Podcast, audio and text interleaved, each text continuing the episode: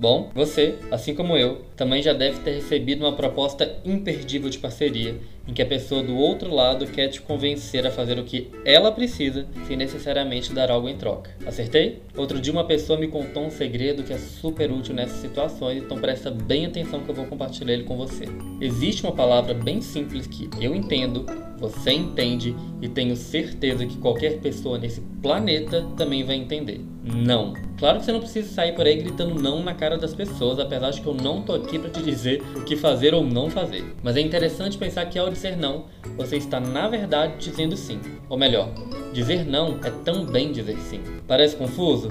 Vamos com calma. Quando você acorda pela manhã e decide, por exemplo, dizer não a uma xícara de café, você potencialmente está dizendo sim para um copo de leite ou quem sabe um chazinho de bisco. Ao dizer não para uma parceria furada, você está dizendo sim para um tempo que você pode empregar em uma parceria ganha-ganha, por exemplo, em que todos os envolvidos estão de fato gerando valor positivo. Por isso, da próxima vez que aparecer uma dessas parcerias meia-boca, eu sugiro que primeiro você tente mostrar para essa pessoa que a balança não está pendendo de forma justa. Acredite, em muitas dessas propostas, as pessoas simplesmente não enxergam que estão agindo de forma egoísta. Mas se isso não funcionar bem, diga sim para tantas outras coisas que você pode fazer com seu tempo.